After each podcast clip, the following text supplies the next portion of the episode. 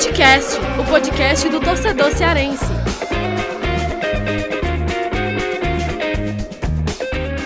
Vem que vem com a gente, rapaziada. Futecast invadindo a pequena área da Podosfera mais uma vez. Eu, Lucas Mota, aqui na apresentação e no debate com meu parceiro André Almeida, o homem da prancheta. E também, claro, o mago dos números, Thiago Minhoque.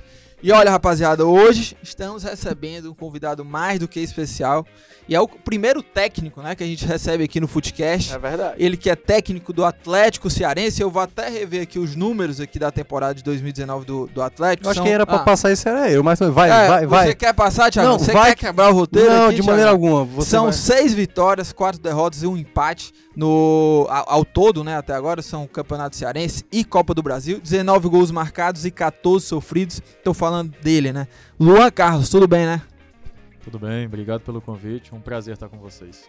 Olha, e o Luan que foi é, vice-campeão, né, Luan, lá da- do Campeonato Goiano da segunda divisão, né, na divisão de acesso, com o Novo Horizonte, né, e aí retornou ao Atlético, que tá fazendo esse bom trabalho, e também, né, dar boas-vindas aqui pros meus parceiros, né, tudo tranquilo, André e, e Thiago. né? Tudo Thiago que, tranquilo. pô, interrompeu aqui o, o Claro, nosso é, roteiro. o Thiago Minhoca sempre interrompendo né, as apresentações, mas é, satisfação grande gente estar recebendo esse cara aqui no programa hoje, que com certeza vai trazer um debate em alto nível. É, o Luan Carlos é um cara de ótimas ideias, de ótimos conceitos, que está fazendo um trabalho muito bom esse ano, Lucas, mas que não é novidade, porque no ano passado a gente já acompanhou o que ele fez aqui no Atlético Cearense, então Uniclinic, né? a é, classificando o time para a Série D do Campeonato Brasileiro, que vai disputar esse ano.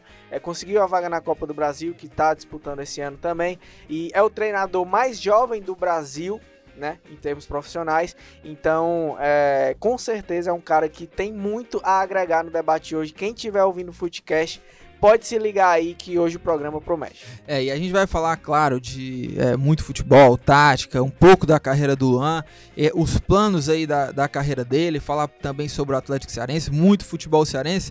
Mas antes da gente iniciar o debate, vou até fazer uma pergunta aqui pro Luan. Luan, você é vaidoso ou não? Um pouco. Um pouco, né? Sabe por que, que eu tô te perguntando isso? Que- Dá pra ver, o cara tem a barba muito bem feita, pô. Não é Luan, a minha, que tá toda bagunçada. Luan, é o seguinte, eu, eu tava com a cabeleira aqui e o pessoal já tava aqui tirando onda comigo, tirando sarro, e aí eu fui cortar meu cabelo. Aí o pessoal que tá ouvindo o Footcast pergunta, né? O que, que tem a ver cortar cabelo com, com futebol? Footcast é que é o seguinte: eu fui cortar meu cabelo com o barbeiro da boleiragem, né? O Thiago Rocha, lá no seu barbeiro. Cara que corta o cabelo do Ricardinho, Samuel Xavier, Roger, Juninho. E aí a gente foi bater um papo sobre isso, né? Esses bastidores, ele que. E o cara é torcedor do Ceará, corneta os clientes quando o Juninho teve lá na fase ruim, cornetava também. E até contou uma história curiosa. É, e até contou uma história curiosa que quando ele foi cortar o, o cabelo do Vinícius Delamore, né? Que, é, que, é joga, que era jogador do Fortaleza no ano passado e ele torcedor do Ceará, né? Teve que se conter ali. Mas vamos ouvir esse, esse bate-papo que eu tive lá com o Tiagão antes da gente começar o debate aqui com o Luan Carlos. Pronto, eu já tô aqui com o Tiagão. O Tiagão já deu uma parada na minha, na minha cabeleira. Tiagão, ficou show, viu, mano? Você me destraumatizou de, de barbearia. Mas, Tiagão, vim aqui hoje também pra saber um pouco da, da tua história. Você que é o barbeiro, não vou chamar você de cabeleireiro, né? É, você que é o, o barbeiro da boleiragem aí, né? Principalmente dos jogadores do Ceará. E eu queria que você me contasse já como é que é, como é que começou essa história. né? Você falou do começou pelo Baraca, né? De- hoje tem uma amizade também com o Ricardinho e você é torcedor do Ceará, né? Então como é que é, então como é que é, é, você como torcedor do Ceará tá ali no contato mais próximo com os caras, né? Cara, eu, eu me sinto o torcedor mais ilustre do, do, do Ceará quando eu tô cortando o cabelo dos caras, porque eu tô, eu por ser torcedor, de estar na arquibancada junto com, junto com os torcedores ali torcendo, e de repente o cara que eu tô lá torcendo pra ele fazer uma jogada legal, fazer um gol, tá na minha cadeira cortando o cabelo. Então eu me sinto trocando ideia comigo de, de assunto pessoal, da vida dele, e eu me sinto muito íntimo de um jogador que defende as cores do time que eu amo. Então é um momento um, um dos mais felizes assim da, da, da parte de cortar cabelo é essa. É, Você tava falando que é o é, você se sente ali um torcedor ilustre, né? É o torcedor ilustre. Eu acho que eu, eu me sinto o torcedor mais ilustre, né? Porque é isso que eu tô te falando. Eu tô assistindo o jogo dos caras e de repente o cara tá na minha cadeira conversando assunto comigo de amigo para amigo. Eu acabo me sentindo o torcedor mais sortudo que tem ali de, toda a arquibancada ali. E, e o primeiro que, que te chamou pra, pra cortar foi o Banaca, né? E aí como é que. Dá um resumozinho aí de como é que foi, né? Depois você já, já, cortou, já corta, né? O do Samuel Xavier, Juninho, né? Volante, enfim, a galera. né? Foi, na primeira na passagem do Baraca aqui, na barbearia que eu trabalhava antes, ele entrou em contato comigo. Foi na barbearia que eu trabalhava. De lá pra cá, ele começou a me convidar para ir cortar cabelo no CT. Eu sempre ia no CT cortar cabelo. Cortava de um, cortava de dois, de três, de quatro. De repente era 11 horas da noite, ainda estava lá cortando cabelo. E acabei que fui fazendo amizade com os jogadores. E teve um tempo que eu não consegui mais, pelo tempo, pela correria, não consegui mais ir pro CT. Aí foi onde os, os jogadores começaram a sair do CT para ir cortar comigo, me procurar na barbearia. Aí foi onde veio o Samuel Xavier, vem Juninho, que hoje são os mais assíduos, né? E o Ricardinho, que hoje virou mais amigo do que, do que cliente. É um, já corta comigo desde de três barbearias que eu trabalhei, ele já vem me acompanhando dessas barbearias. E desde depois do Ricardo já passou vários outros jogadores que ele, que ele indicou, a indicação dele e veio através dele cortar cabelo comigo. E ainda hoje vem. E, e Tiagão, aqui quando é, é, você é torcedor mesmo, então na hora ali de dar uma cornetada, você também dá, né? Você tava me contando aí na, na época difícil lá no ano passado do Ceará. Como é que era aqui quando, quando o Juninho vinha aqui cortar o cabelo? Você não aliviava também não, né? É, pra todos eles eu falava, ó, mano, tá assim, faz assim, faz assado, porque assim não tá dando certo. Já pensou em fazer isso? Eu sempre, com os que eu tenho mais intimidade, né, que é o Ricardo, o Juninho, essa galera que vem mais aqui na barbearia, mais vezes, todo mês está aqui. Eu sempre tenho essa intimidade de chegar e conversar. E, ó, mano, faz assim, já pensou em fazer assim, é, assim não tá dando certo, a torcida tá pegando teu pé por causa disso, melhora isso aqui. Aí quando os caras fazem, manda mensagem pra mim, dizendo, aí, viu o gol lá que eu fiz e tal. Aí por aí vai a brincadeira. E, e conta também a, a história lá com, com o Samuel Xavier, né? Que o Atlético Mineiro veio jogar aqui com, contra o Ferroviário, né? E aí do nada ele te chamou pra ir cortar lá. E aí você saiu cortando de, de mó galera lá no, no Atlético Mineiro, né? O Roger Guedes, o Patrick, né? Como é que foi esse dia aí? Foi, a gente tava aqui na barbearia e o normal chegou uma mensagem do Samuel no meu celular. A Eu já tinha contato da primeira passagem dele no Ceará. Aí se podia ir no hotel lá cortar o cabelo dos caras lá no, no hotel que eles estavam aqui no, na beira-mar. No Atlético Mineiro. Aí de repente eu tô na- no quarto onde tá a Arouca, é, o atacante, bicho, o nome dele eu esqueci agora. É, tinha o Roger Elias Guedes. também, o Roger Guedes, o Elias Volante, é, o Luan. Então eu, por ser apaixonado por futebol, também tenho uma, um carinho pelo Galo, por, por ser alvinegro, né?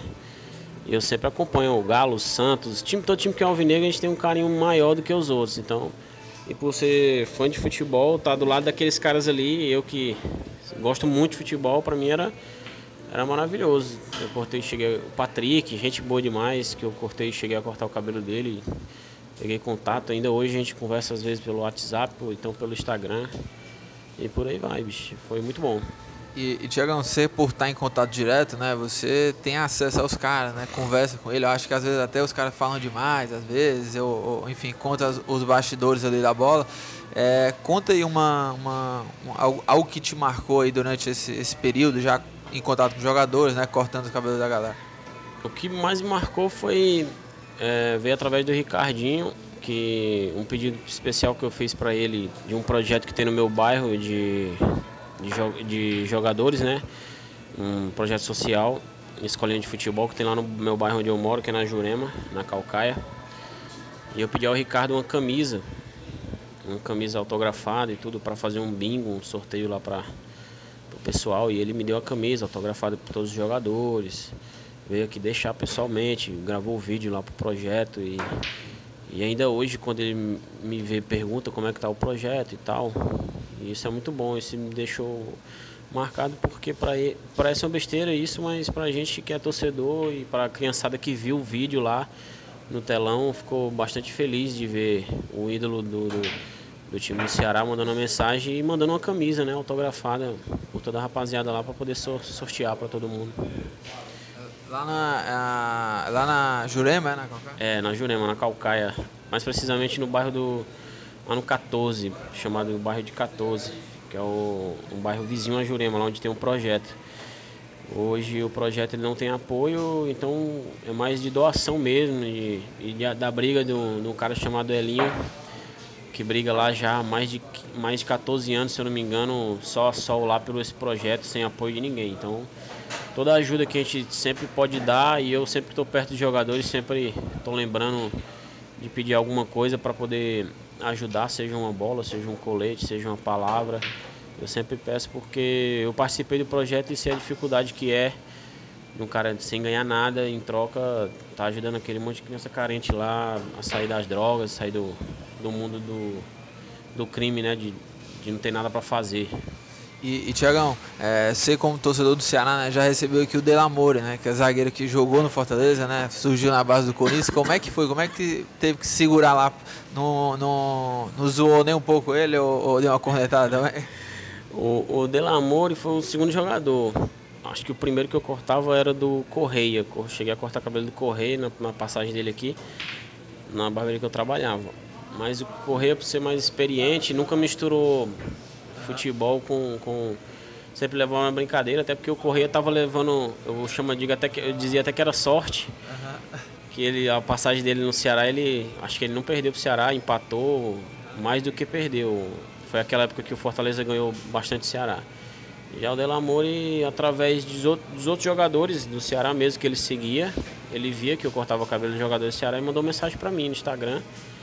E eu recebi aqui de portas abertas. Acabou que a passagem dele no Fortaleza foi cortando cabelo comigo. Todas as vezes ele vinha aqui na barbearia, teve até reportagem aqui com ele e o Ricardo juntos.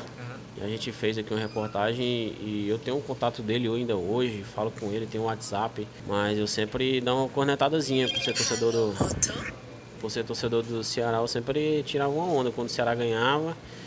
E quando o Ceará, o Ceará perdia, eu também ficava calado para não escutar.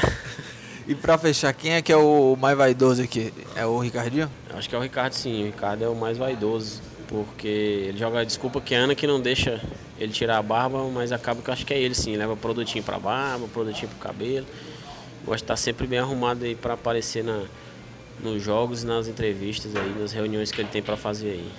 Tá aí, esse aqui é o Tiagão, Thiago Rocha, direto aqui do Senhor Barbeiro. Valeu!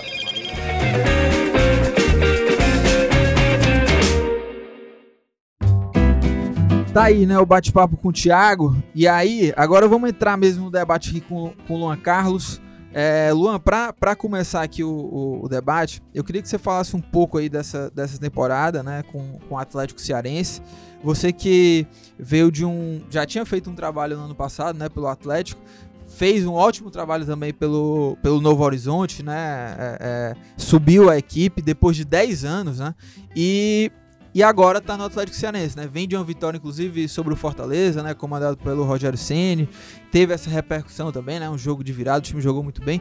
Mas e aí, como é que tá essa temporada? Quais são os planos? Voc- Vocês vão jogar a Série D, né? Tá fazendo também uma, uma campanha na Copa do Brasil. Como é que tá esse- esses planos aí para essa, essa temporada? Como é que vem o Luan em 2019? A gente sabia que era uma temporada importante para nós, porque o clube eh, estaria participando de duas competições nacionais. A Copa do Brasil hoje é um projeto financeiro, não só para o Atlético, é um projeto financeiro para todos os clubes né, que participam, porque é uma competição milionária. Então a gente sabia da importância que, que ela tem, que ela, que ela apresenta. E a gente projetou um elenco para fazer boas competições, para tentar alcançar objetivos dentro dos campeonatos. Um elenco muito qualificado, apesar de não ser um elenco muito grande, mas muito qualificado, com qualidade técnica, com experiência, com juventude. Então, por isso, eu acho que essa, essa série de ingredientes aí fez com que a gente tivesse um, um elenco bem interessante, jogadores bem bacanas. É, eu tava percebendo, Luan, que muitos dos jogadores você já tinha trabalhado no ano passado, né? E alguns você trouxe do futebol cearense para levar para disputar a segunda divisão, dentre eles o Dudu, o Dudu Itapajé, que estava no Horizonte, é um jovem, tem 22 anos, se eu não me engano, né? Exato. Então é um jogador que vem sendo importante, e eu já destacava aqui pro Lucas Mota, que não conhecia Grande Itapajé, Dudu Itapajé. E eu falei, olha, olha nesse garoto, porque ele foi o vice-artilheiro lá do Campeonato Goiano, né, da segunda divisão, o Nonato, que é aquele Nonato e tal, Isso. bastante experiente, foi o artilheiro, e ele ficou empatado ali na segunda colocação. E teve vários jogadores ali que se destacaram, dentre eles o próprio Martinez, o zagueiro também, né, o próprio Zizu, que jogava no craque, né, que Exato. foi o campeão. Então você, é, é, você trabalha aparentemente vendo até esses jogadores que se destacam nessas competições que você disputa. Como é que, como é, que é feito esse trabalho juntamente com a, com, a, sei lá, com a comissão técnica, com a diretoria do clube? Você repassa um, um- você olha vídeos, você tem um material que faz essa garimpagem de atletas que você observa durante o campeonato? Excelente análise, porque o Dudu eu encontrei desse jeito. É, eu não tenho uma analista de desempenho no nosso time, eu não tenho essa, esse departamento no clube, então eu mesmo vou buscar informações dos adversários, estudar o adversário, e com isso, com, isso começo a conhecer alguns jogadores. E a gente foi enfrentar o Horizonte no ano passado e o Dudu era jogador do Horizonte. Fez um grande jogo, me chamou muita atenção, mas era um jogador que não estava tendo sequência nem no Horizonte, na hora titular, é, nas outras equipes também por onde passou. E eu quis levar ele para lá, porque era um mercado diferente, ele poderia se destacar, deu certo, pelo perfil de jogo que tem. A gente colocou alguns conceitos, algumas ideias para ele executar, pelo, pela característica física dele também. E deu muito certo, é um jogador muito inteligente, está se desenvolvendo muito bem. Ah, o Anderson Sobral, zagueiro também, com muita qualidade, também esteve comigo no Goiás. E eu defendo muito a sequência de trabalho. Como eu não, não tenho calendário para ficar um ano num clube só, eu tento para onde eu for levar alguns jogadores que eu já conheço, que já conhecem o perfil, porque aí você vai conseguindo acrescentar algumas ideias, colocar, consolidar outras.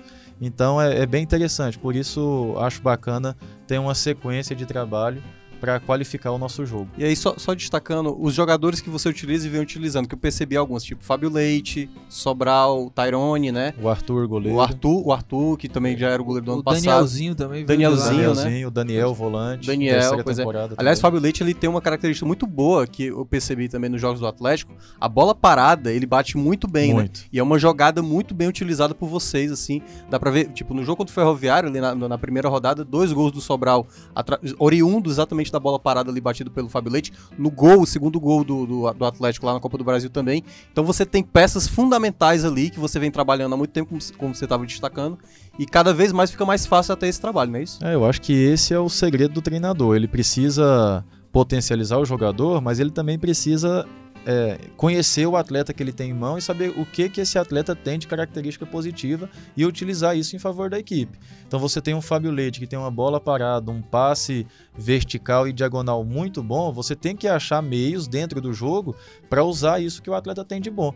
Com isso você vai ajudar a equipe e ao mesmo tempo você vai fazer com que esse atleta apareça, se desenvolva como jogador de qualidade.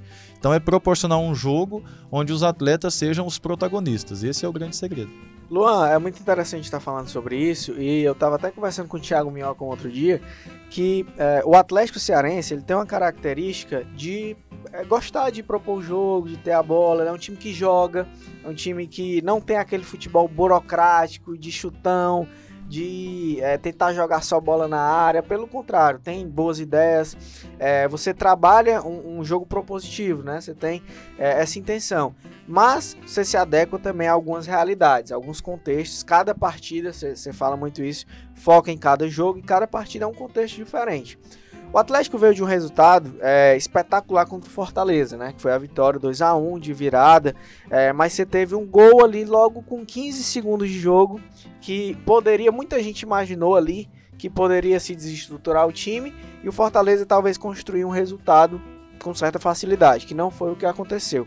Como é que é a preparação para um jogo como esse? Para um jogo contra o Fortaleza, por mais que você tenha é, as suas características, as suas ideias de jogo, mas quando você vai enfrentar um Fortaleza, você mesmo a gente estava conversando em off, é todo mundo ali atrás da linha da bola quando o time não tem a bola, todo mundo tem que participar do, é, da transição defensiva, do processo. É um jogo mais de transição que tem que ser rápido ofensivamente. É, como é que é a sua preparação, esse, esse, e como é que o grupo tem assimilado os seus conceitos para enfrentar é um jogo desse de maior porte, digamos assim, para enfrentar um Fortaleza, um jogo de Copa do Brasil. Então, sobre o gol no início, muita gente, quando a gente toma o gol, pensa que ia ser goleada, pensa que ia ser uma situação é, difícil pra gente. Inclusive, dessas muita gente, eu, né? Porque é, realmente é assustador você já iniciar o jogo perdendo E mas o que me deixou feliz foi que os atletas reagiram de uma forma muito positiva, né? A gente tinha uma ideia de jogo, um plano de jogo já pré-estabelecido e a gente não poderia abrir mão dele porque tomou o gol, porque senão fica complicado você dar sequência dentro do jogo. Sobre a forma de passar as informações para os atletas, eu sempre mostro para eles muito material, não só nosso, dos nossos treinos, dos nossos jogos, mas também de várias equipes do Brasil e de fora do Brasil.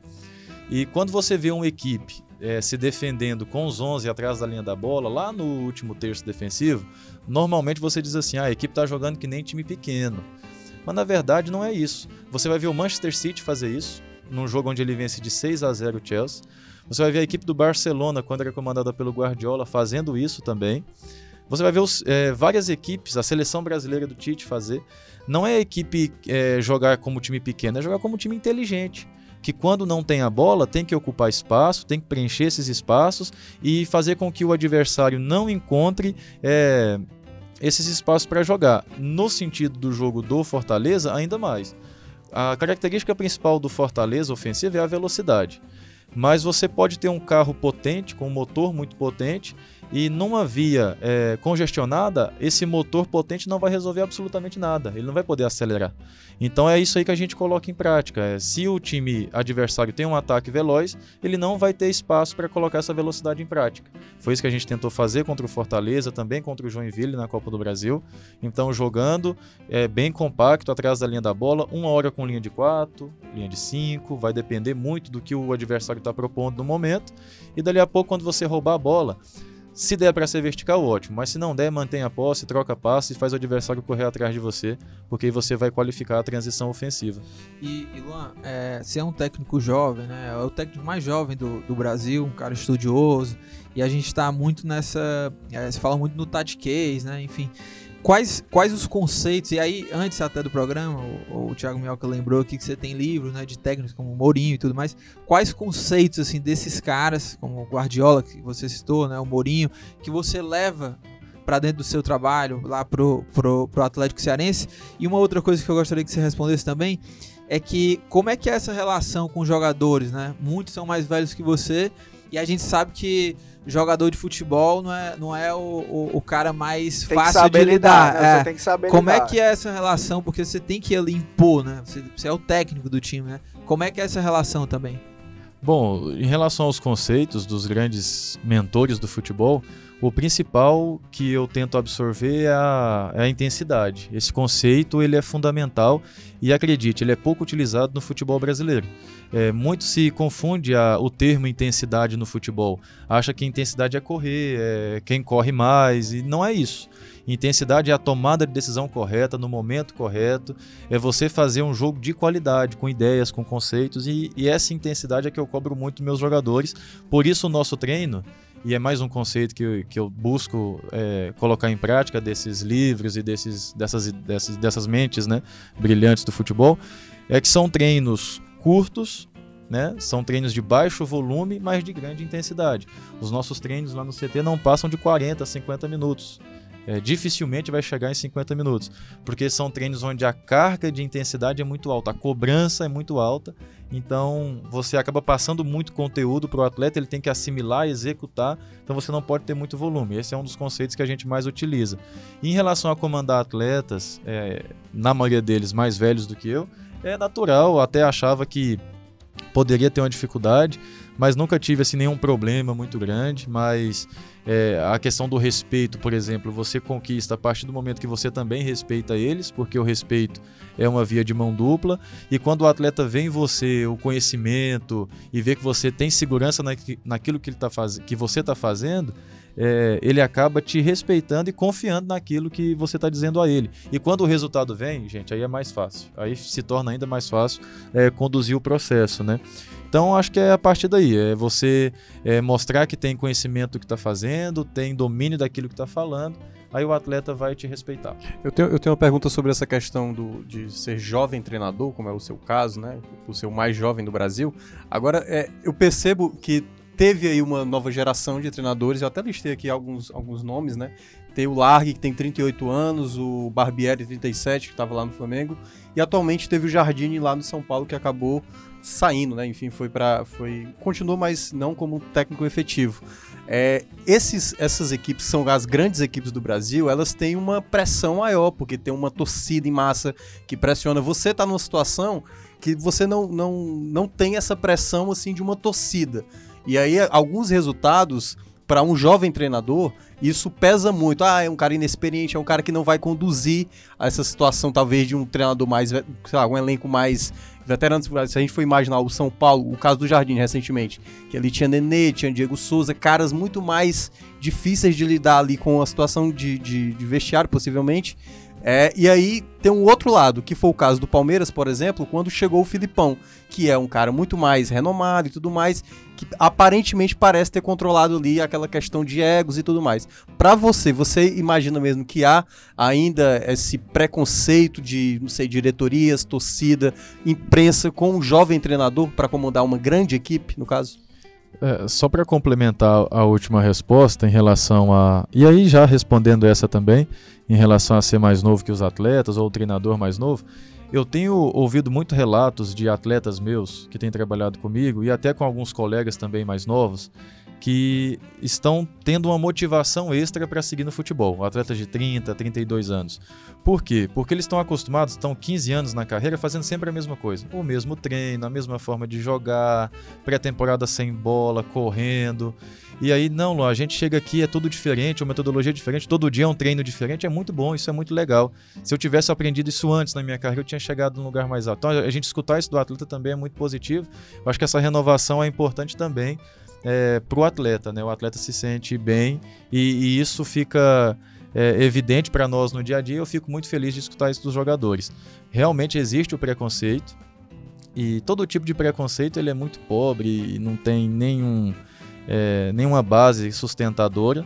É lógico que em alguns momentos o treinador mais novo vai ter dificuldade sim em controlar o grupo. A gente não, não adianta a gente negar isso porque vai ter situações que realmente a idade vai pesar e o torcedor, a diretoria vai colocar a culpa nisso, como em alguns momentos o torcedor, a mesma diretoria, vai colocar a culpa no treinador que é muito velho, já está ultrapassado e não dá mais, e não, não, não consegue mais convencer os jogadores.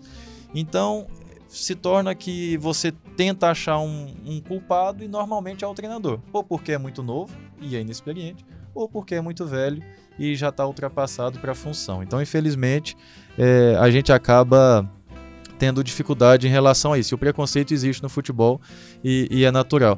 Agora veja só, uma coisa que, que é importante a gente destacar é, em relação a, a, treinadores, que a gente está tendo, como você disse, né, uma, uma renovação bacana na área, mas a gente está também vendo que os treinadores mais velhos, que já têm mais tempo na, na estrada, também estão se aprimorando, buscando é, qualificação, acho que o importante é ter conhecimento.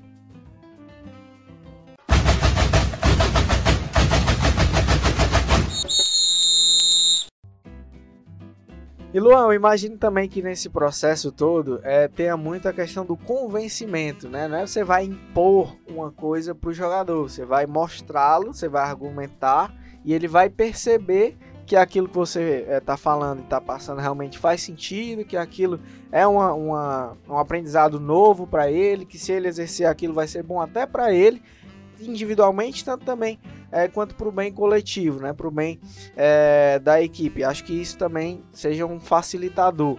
E agora, mudando um pouquinho o foco para te fazer uma pergunta, é uma pergunta que o Gerson Barbosa, nosso companheiro aqui de esportes, ele passa, é sobre a questão da discussão mesmo é, envolvendo é, sobre esse futebol moderno, sobre esses novos conceitos e tudo, essa evolução que nós temos falado aqui ao longo do programa. É, um pouco mais para a parte de imprensa também, de jornalistas e do debate público. É, você acha que é, essa linguagem um pouco mais tática, né, o tal do tatiquez mesmo, como muita gente fala, é, isso tem fechado um pouco mais o debate, tem se criado mais uma espécie assim de bolha para que é, tenha entre aspas, dificultado o aprendizado do grande público? Ou você acha que não, que esse debate é algo que é, é necessário, uma linguagem às vezes um pouco mais técnica, um pouco mais tática, para que possa elevar o nível do debate? Ou você acha que às vezes ocorre de uma forma um pouco mais desnecessária? Assim? Eu, eu acredito que é fundamental né, o debate através de ideias do jogo, através de, de conceitos, porque você. Não é porque o grande público não entende que você vai deixar de falar, porque você pode fazer com que esse grande público que não entende se torne menor. Aí você vai fazer com que o conhecimento chegue até lá aos poucos. É lógico que isso não vai mudar de hoje para amanhã, mas com o tempo, é, de tanto a gente falar, debater sobre o futebol, já que o futebol é um desporto tão tão popular, né, o desporto rei aqui no Brasil, por que não falar dele de forma mais científica? Por que não é, aprofundar sobre o debate do futebol? Eu tenho certeza que aos poucos o próprio torcedor vai começar a ver esse jogo é, de forma mais inteligente. É, é, óbvio que a emoção sempre vai prevalecer, é óbvio que é, essa emocionalidade ela é normal da arquibancada. Aliás, Mas... até da sua parte, né? Que dá para ver no jogo contra o Fortaleza, terminou o jogo, você ah, saiu de uma maneira e não e, e, e, não, eu reparei não só nesses jogos, teve aquele jogo que você foi expulso, uhum. você ficou na arquibancada e você vibrou pra caramba, então, muito. então o futebol ele causa muito isso, né? Causa, você tem a semana toda ali trabalhando, treinando, é, sonhando com um resultado positivo e o juiz apita, tu ganhou. Aí é, aquela carga Estravado, de energia, né? né? E só para complementar sobre a imprensa, eu acho que é importantíssimo, é fundamental que é lógico que essa emoção, essa vibração lá do torcedor é tudo importante, mas que a imprensa ela fale é, de forma aberta sobre o jogo, que ela informe, porque é o papel da imprensa informar. E eu acho que, que ela, se ela puder informar com qualidade aquele conteúdo, aquilo que está acontecendo, quem está assistindo vai receber aquilo, talvez num primeiro momento com uma certa estranheza, mas depois aquilo vai se tornar familiar e a pessoa que assiste começa a entender, começa a falar com o outro também. Daqui a pouco até a mesa de bar está com conteúdo mais rico e você acaba fazendo com que o futebol brasileiro evolua. Então eu vejo que os treinadores estudando é um caminho para o futebol evoluir. Eu vejo que os dirigentes se organizando e se profissionalizando é um caminho para o futebol evoluir. E outro caminho bom para a evolução do nosso futebol é uma imprensa mais profissional e com, mais conhecimento sobre o futebol, sobre o jogo. É, show de bola. Eu acho legal legal a gente falar isso porque é, quando surgem alguns conceitos, alguns termos, até é, muitos membros da imprensa mesmo criticam. No ano passado a gente teve o Tite em algumas entrevistas, né? Treinador da seleção brasileira, que ele usava alguns termos e aí muita gente criticava, ah, não sei o que, isso sempre existiu, mas agora esse nomezinho bonitinho estão aí utilizando e tal. Mas muita gente não entende que realmente é a difusão de um conhecimento que pode vir a agregar e que pode é, é, elevar realmente o nível do debate. A imprensa cabe fazer isso de uma forma é, clara, que, que, facilite o entendimento é, do, dos, dos leitores, mas não pode renegar isso. Eu concordo com o Luan. Eu acho que é um debate que é necessário, que tem que acontecer e que é, só tende a crescer, né? Não, e sobre essa questão de. Ah, sempre existiu isso aí, estão usando um termo diferente. É, a TV existe há muito tempo, mas não é a mesma de muito tempo atrás. O celular existe há bastante tempo, mas não é o mesmo. O carro também não. Já que estão falando que não precisa de tanta modernidade, que comecem a comprar o carro de 1990. Né? Então, assim, Você acha que não evoluiu? Né? Exatamente. Né? Então, tudo na sociedade está evoluindo. E o futebol faz parte dessa é. sociedade em constante evolução. É, e, e como o André falou, né? A cobertura jornalística também, se quem não acompanha essa evolução, a gente já tem te vê isso no, diariamente também, que se quem não, é, não acompanha isso, fica para trás, né? E olha, teve. A gente também abriu para perguntas no, no Twitter, né? E teve um, um, ouvinte da gente que fez uma pergunta aqui para você, que é o. O perfil dele é o CSC Pedro, né? Torcedor do Ceará.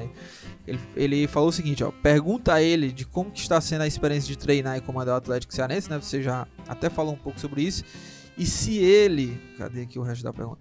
E se ele se sente grato é, pelo Atlético ter aberto as portas para você. Sim. E aí eu já até também faço uma outra pergunta que é o seguinte: é, quais são as metas hoje do, do Atlético Cearense? Se isso está bem já estabelecido, se vocês. É, qual é a meta, por exemplo, na Série D? Óbvio que vocês estão.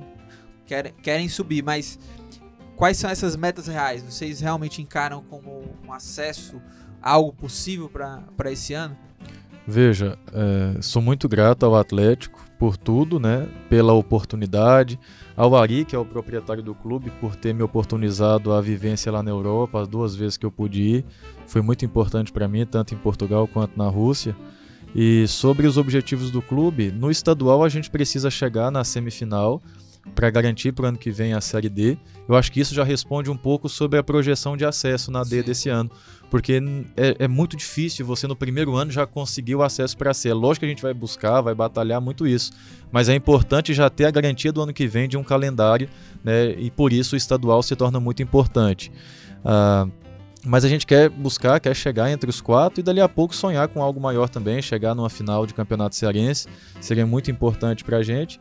Mas os objetivos são esses: pensar jogo a jogo, pensar passo a passo. E, Luan, a, a gente falou um pouco aqui sobre essa questão né, da relação com os atletas e tudo mais, por você ser mais jovem. E aí eu volto a esse assunto porque é, existe muito aquela questão do técnico com perfil é, que fala o perfil paisão, né, e tudo mais. E geralmente é que esses técnicos são mais velhos e, enfim, tem essa relação assim meio paternal, né? Como é que é a sua relação também com os atletas, assim? Se você é, você fica mais próximo, participa dessa resenha do- desses jogadores, ou você mantém um pouco mais de distância? assim? Então, não podem me chamar de pai por causa da idade, mas De irmão, né? Pode Tá chamar de irmão. Meu é. brother, meu brother. É, é bem próximo, bem próximo a relação com eles. Sou muito amigo dos meus jogadores, tenho uma relação muito bacana, Você vai na turma do fundão lá no onde faz muita conversa. Quando a gente pode é, ter um momento de descontração, sempre tem, porque eu vejo que você precisa ser amigo dos jogadores. Já teve aquela ideia de que não, o treinador não pode se juntar Tinha que com. ter uma distância, né? É, eu me sinto. Eu, eu até vi, só interrompendo um Aham. pouco, teve a entrevista do Dudu, depois da classificação lá, e ele colocou o celular pra ali, tipo, meio que participando como jornalista, tirando uma onda ali com o Dudu Itapajé depois da, Foi, da- da por classificação. por conta do cartão que ele tomou na hora do gol, é, o porque ele tirou a amarelo. camisa, né? Isso. Mas eu tenho uma relação muito positiva com os jogadores, uma relação muito bacana, eu acho que isso é importante. Eu me sinto parte do bando ali e vejo que o meu perfil de liderança não é aquele de estar acima do pilar ali, não. Eu acho que estou no mesmo patamar que eles, tenho a mesma importância no processo de construção e eu ouço muito meus jogadores. Eles têm um poder de decisão e de, e de dar ideias muito grande. Por quê? Porque você acaba compartilhando responsabilidade. Não estou transferindo a minha responsabilidade para o jogador, mas eu estou compartilhando com ele a responsabilidade da construção de um plano de jogo. Então a gente ouve cada um, tanto é que no nosso time a gente não tem um capitão. A gente roda essa faixa, todos têm a possibilidade de vi- vivenciar isso. E na semana do jogo que o cara é o capitão, ele tem várias responsabilidades dentro da equipe. Várias respon- Não é só colocar a faixa no Tipo braço o quê, por exemplo? Um pra- exemplo prático. todas a, todos os dados de adversário, é, informações sobre treino, sobre reapresentação, tudo isso ficou por conta dele. Ele vai ser como se fosse um membro da comissão técnica. Então ele mantém esse contato direto com os atletas, informando os atletas é, em relação a a concentração, ele quem passa todos os dados da concentração, ou seja, ele fica sendo um dos nossos auxiliares nessa semana. Então é algo bem interessante, porque ele acaba tendo um sendo mais um líder, né, em prática ali na, na semana do jogo. Acaba sendo um porta-voz ali, um meio Da de comissão campo, técnica, né? Entre exatamente. a comissão técnica e o elenco. Pô, Isso. muito interessante isso. Pra fechar, é uma pena que é pouco tempo pra gente conversar tanta coisa, né? verdade. É um cara jovem assim, tem muita coisa a falar. Ah, mas é exatamente sobre isso. É, deu pra perceber em alguns momentos da sua carreira que não foram tão boas assim, porque teve jogos, por exemplo, teve ano passado, levou aquela goleada né, no primeiro jogo contra o Ceará e depois até venceu, que foi o que garantiu a terceira colocação. E teve também, no começo do campeonato passado, teve a goleada em cima do, do, do Fortaleza, em cima de vocês ali com os quatro gols do, do, do Gustavo. Com- como é que você tira de lição de um jogo assim que sai tudo errado? Ou, ou que você pensou de uma maneira e aí talvez até mesmo você vendo, pô, isso aqui não, não era pra ter feito. Porque como você é iniciante, é, um, um jovem treinador ainda, tipo, o- como é que você faz pra aprender com essas situações assim que sai totalmente da maneira como você imaginou um jogo? Eu tenho muita curiosidade pra saber. Não, a gente aprende muito. É, foram. Esse jogo do Fortaleza, ele foi um pouco mais atípico, porque Estreia, era estreia e tudo mais. O do, do Ceará é, foi bem complicado, porque a gente via de um jogo lá de, de Juazeiro, de Iguatu, na classificação de Iguatu foi numa quinta-feira à noite. Chegamos na madrugada, na verdade na manhã de sexta-feira para jogar no domingo, enfim. E acabou acontecendo. Mas a gente tira várias lições, a gente aprende muito, porque eu costumo dizer o seguinte: perdeu, tem que sentir a derrota, tem que lamber as feridas, tem que aprender com ela. Então eu cobro muito isso dos jogadores. É, eu odeio perder, é horrível e a gente precisa aprender muito com esse momento para tentar não passar por ele, né?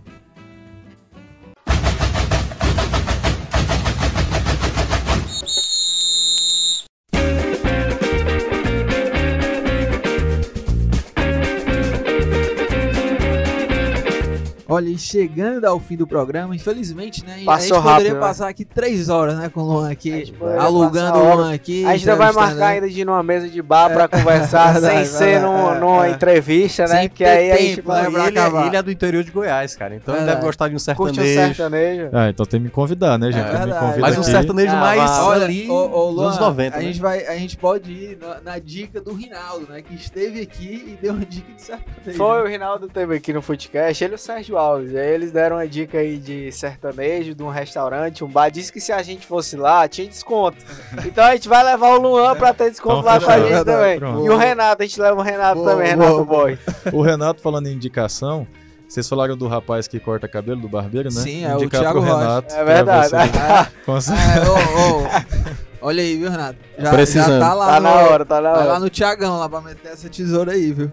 E olha, é, é, Luan, e dando sequência aqui, quero saber a, a, a tua dica, né? Qual que é a tua dica aleatória? Porque todo mundo que vem aqui tem que mandar essa dica aí no, no fim do programa. É uma dica meio nerd, mas boa, tá boa, valendo. manda aí, manda aí. É, leiam Leandro Carnal. Ele lançou o último livro dele Sensacional, agora. cara. É um pensador crítico aí, Boa. muito bacana, filósofo. Leandro Carnal é um grande nome aí. Se quem começar a ler livros dele, textos na internet, ele é um popstar agora na internet, tem muito vídeo. Muito bacana, Leandro Carnal. E ele lançou O Dilema do Porco Espinho. É o último livro dele. É um livro sensacional, fala sobre solidão, sobre solitude, sobre várias situações. Ele não é, ele é ateu, mas fala muito de religião. É muito bacana. Leiam Leandro Carnal, que é muito bom. Boa, boa. E olha, é, a gente que sempre dá dicas aqui, né? Quando a gente traz convidados, Não, o depois convidado, dessa é, dica não tem mais não, dica, é, mano. O Não convidado é que tem. manda aqui. O convidado cara é manda. elevou o nível assim do. Elevou, elevou. Eu sempre trouxe esse nível pra cá e vocês ficavam zombando de mim, pô. Que é isso? Enfim. Não, o Thiago Minhoca é que às vezes ele traz algumas dicas. eu não indiquei tão um filme claras, que nem tinha visto e o claras, filme vai ganhar o Oscar de claras, melhor filme, que é o Roma, claras. que eu já tinha indicado, enfim. Olha, mas agradecer ao, ao Luan, ao Renato também, é, porque realmente muito legal ter você aqui, um técnico jovem, a gente bater um pouco aqui esse papo sobre futebol, né, sobre esse, esse teu momento, né, na tua carreira. Enfim, fiquei, acredito que os meninos também ficaram muito felizes assim, de poder estar batendo, trocando essa ideia, né, com, com um técnico de, técnico de futebol. Então, muito obrigado mesmo pela participação aqui no Footcast. Eu que agradeço vocês pelo convite e vou estar sempre à disposição, inclusive para a mesa de bar. Vamos lá. Boa, Cara, Aí tá, aí tá mais, mais fácil do que vir pra cá, Boa, mano. boa, boa. Queria agradecer também é, a gente ter. A gente já queria trazer há mais tempo, né? A gente tava sempre falando com o Renato, com o Luan, que a gente já tinha essa ideia, mas aí por causa de agendas, de datas, acaba ficando um pouco complicado. Mas a gente tá muito feliz de ter trazido é, o Luan aqui. É, foi um O debate. cara da nossa bom. geração, né? É, Se o bem que eu cara- tô na outra. Não, é, Eu já o, tô o na Thiago Minhoca, Eu tô indo pra ele é 35, o- cara, Ele é aí- o senhor aqui. É, eu sou o idoso aqui. Mas é muito massa, um cara que tem uma visão que tá no meio do futebol, mas que é uma visão diferente daquela tradicional, né? Que muita gente tá acostumado e pra gente também que acompanha o futebol, é, que também tenta fazer no nosso segmento, que é no jornalístico, na imprensa, a gente tenta estar sempre inovando, também fazendo coisas diferentes e ver é, esse trabalho que o Luan faz é realmente muito legal. A gente acompanha com muita felicidade e torce pelo sucesso, para que tenha ainda mais é, conquistas e possa galgar patamares aí ainda mais altos. Thiago Mel, você quer deixar sua consideração final? O Thiago Mel ficou chateado que ele não deu a dica A dele. Eu acho dica. que ele passou a semana Não, inteira. cara, eu, fi- eu peguei uma dica aqui de um momento que eu lembrei. O Mas Rena- dê- Renato, dê que, que dê trabalha aqui no, no Atlético, e eu vou indicar, vou indicar um Thiago Mel. Exatamente em homenagem ao Renato que tá aqui do nosso lado, que é o Oasis Supersonic, o documentário sobre o Oasis, que é muito bom. Você vai conhecer ali os irmãos Gallagher, que são bem controversos, mas vale a pena. Em homenagem ao nosso amigo aqui, Renato. O Renato, será- o Renato gosta de Oasis? Ô, meu amigo. Demais, é isso. E o Renato, pra quem não conhece, é assessor de imprensa do, do Atlético Cearense. Faz um Renato- ótimo trabalho é, e o também, Renato que já diga-se. meteu a cabeleira aí no estilo Oasis, né? Que foi nosso companheiro aqui de Verdade, futebol do povo, verdade. né? Foi produtor do futebol do povo, né? Porque estávamos no esporte interativo. Em 2016 já conhecíamos ele, tá fazendo aí também um ótimo trabalho na assessoria de comunicação do Atlético Cearense. Um cara gente boa que facilitou também a vinda do Luan Carlos aqui. Boa. E é isso, né? A gente vai ficando por aqui. Agradecer a nossa equipe, né? Edição, produção Nicole Pontes. Áudio, sonoplastia André Silvestre. Coordenação de produção Marcelo Gomes. Estratégia digital David Varelo. Editor de esportes Fernando Graziani. Diretor executivo de redação Ana Nadaf. E diretor de jornalismo Arlen Medina Nery. É isso, a gente fica por aqui. Até a próxima quinta-feira. Valeu!